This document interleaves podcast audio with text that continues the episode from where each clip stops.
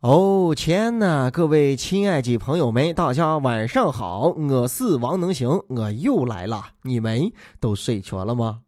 我估摸着呀，刚刚有人都看全能行哥了啊，看一会儿评论的时候有没有人喊叫啊？刚才如果这个时间你猜大剧院的话，我怕你就见到最帅气的我了啊，西装皮鞋是吧？拧整拧整的，头发摩丝打的高高的，拧拧的，是吧？大长腿，最后啊上了公安的车走了。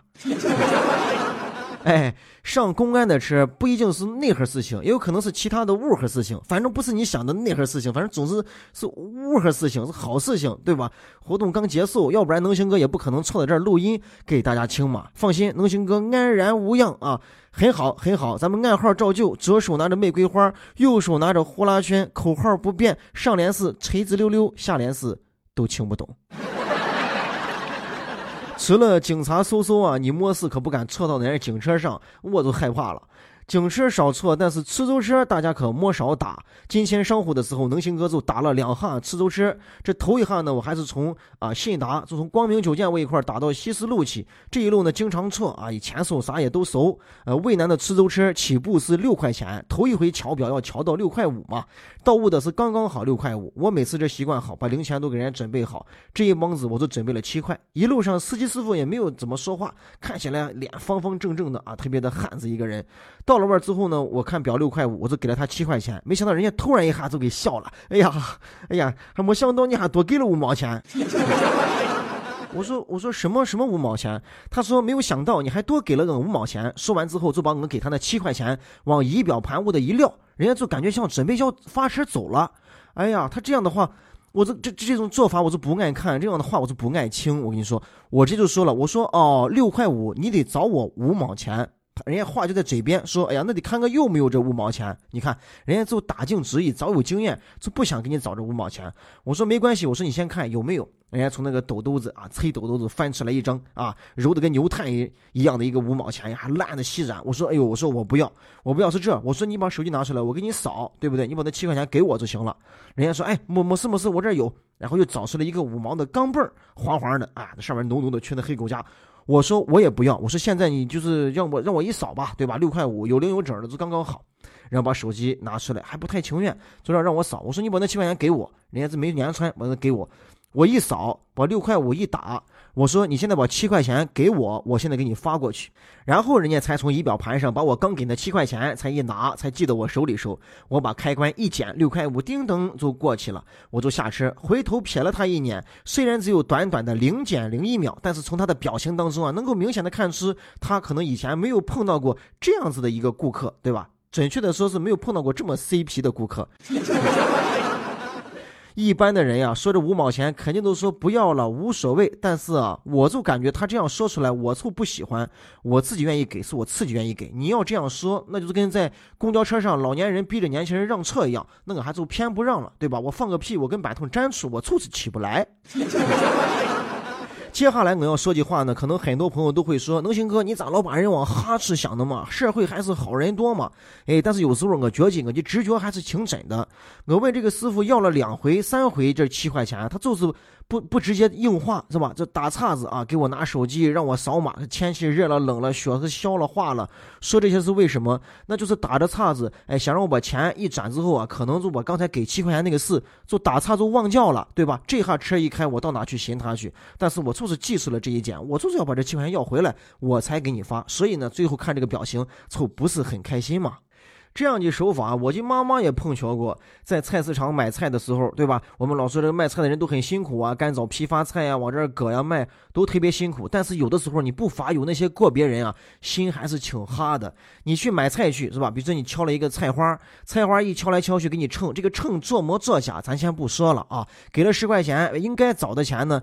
再把菜花给你装好之后，该给你找钱的时候，这个卖菜的人就开始要问你这个问你那个了，说：“哎，嫂子，你还看黄瓜还要不要？咦，这西葫芦也新鲜。你不看我这茄子掐一下水嫩的很，嫩的很。你不看还要不要茄子？你不看给屋里边再再拿个啥？我这边这豆腐也是自家磨合的豆腐。你什么都不要，忙着装菜，对吧？看好你的钥匙手包，然后呢，菜花一齐你就走了。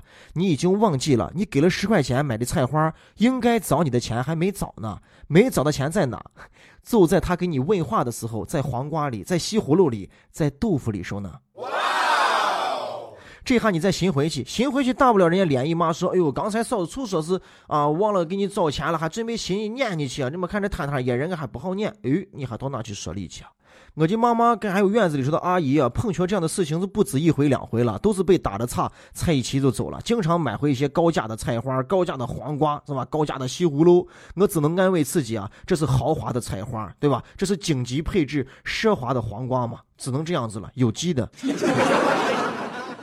红河能行哥把事办完，需要打一个出租车，再回到玉龙一铺，你知道吧？就是朝阳路上印基南苑对面那个玉龙酒店一铺。哎呀，上次说那个玉龙手司机嘛，手司机那个一铺啊，在外。我从这个西四路打了一个出租车，没有走上个一百米吧，又上来一个女人啊。这个女人呢，就坐在这个副驾驶上。我刚开始上的时候啊，人家是刚好下人，我就坐到后排了。这下司机就问我说：“到哪去呢？”我说：“坐到玉龙一铺。”啊，从长安路走，他哎，他笑了一下。我说怎么回事，还这么开心？然后这把这女的拉上之后呢，问这女的去哪去？女的说：“哎，我到中信银行。”哎呀，这司机更高兴了，哪有这么顺的路啊？因为啊，要到我去的那个玉龙一铺，中间就要过这个中信银行，两个地方啊，离得不是特别远，但是呢，还要走路的话，还得那么一圈子呢啊。然后呢，在路上走啊走啊走啊，然后呢，前面的司机啊，跟副驾驶这个女的谝的还挺好，女的还银铃般的笑声，还还应着。在要拐弯的时候呢，然后这个司机突然就回头问我说：“哎，那小伙，那就把你也也放到中信银行。”我说：“啊，我说我到玉龙一铺。”人家说：“哎，那中信银行离玉龙一铺，我就亲他他，我就在一块儿了，你一下一下就完了。”我说：“我到玉龙一铺，我说我打出租就是为了我要车到跟前，要不然我就坐公交去了，对不对？”然后他就没说话，然后就往前开了没有一段呢，他又开始自言自语，也好像是给这个副驾驶的女人在说话，说：“哎呀，我。”中信银行离玉龙一铺，我近的跟啥一样。没想到这个副驾驶这个女的还在应和这个司机，他们两个人明明是不认得的呀。这个女的就说了：“说哎，就是的，那就离得也不过就是二三十米，特别的近。”我直接就给这个副驾驶这个女的就说：“我说那是这样吧，你跟我错到我的玉龙一铺，然后你去走到中信银行，行不行？反正也不远嘛，二三十米，咋样？”世界安静了。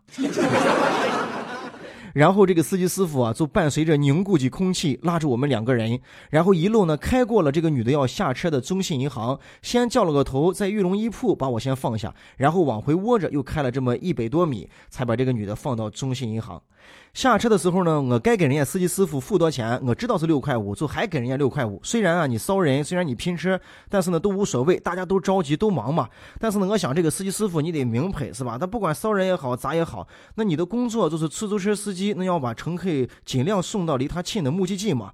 那明显你你可以车开过来那么宽的路，你为啥非要让我走那一截子呢？那是为了你方便吗？为了我们都下车之后，你在我个门口好直接再上人，再开始往前开。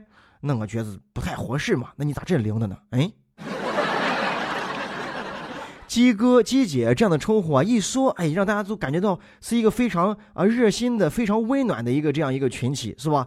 出租车司机的工作其实很辛苦，有的人呢看这个司机师傅说很轻松啊，想走走，想停停，想开到哪开到哪，是吧？也无拘无束。但是他们压力也大，每天要完成任务呢，审核都背的任务，是吧？一点时间也不敢耽误，所以吃饭也都成了问题，还要考虑在哪去加气啊、排队啊，跑大夜班的还要考虑这个安全的问题。对呀，安全是一个大问题啊。晚上没事在包在街上胡球的去溜达，是吧？特别是这个女娃娃们，晚上十点以后啊，十点半以后就不要在外边再。逗留了，是不是要注意自己的人身安全呀？你看咱们能行哥这个节目，你看说着说着，你看都说到十点多了，对不对？所以啊，能行哥在陕西渭南向你问好，祝你好梦，早点睡吧，早点回家吧，晚安，好梦。